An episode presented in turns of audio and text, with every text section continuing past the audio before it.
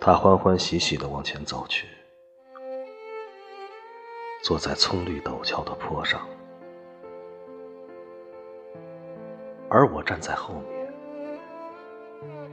以便用铅笔描画美景中他的形象。不久天阴，落下雨点。但我继续画着，顾不上雨丝，纷纷大湿沾染我的画稿，就如怪异的恶作剧，留下惨无的画面。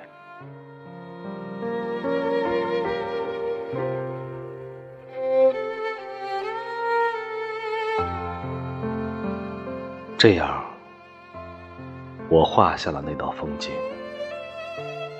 他独自坐在雨帘之中，裹着头巾，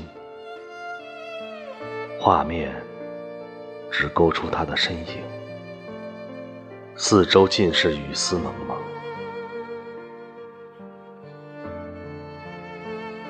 我们很快离开那里，可他淋湿的形象仍如井中女神。且永远不变。确确实实，尽管那地方不再记得他，自那天起，至今，对他的一切也了无所知。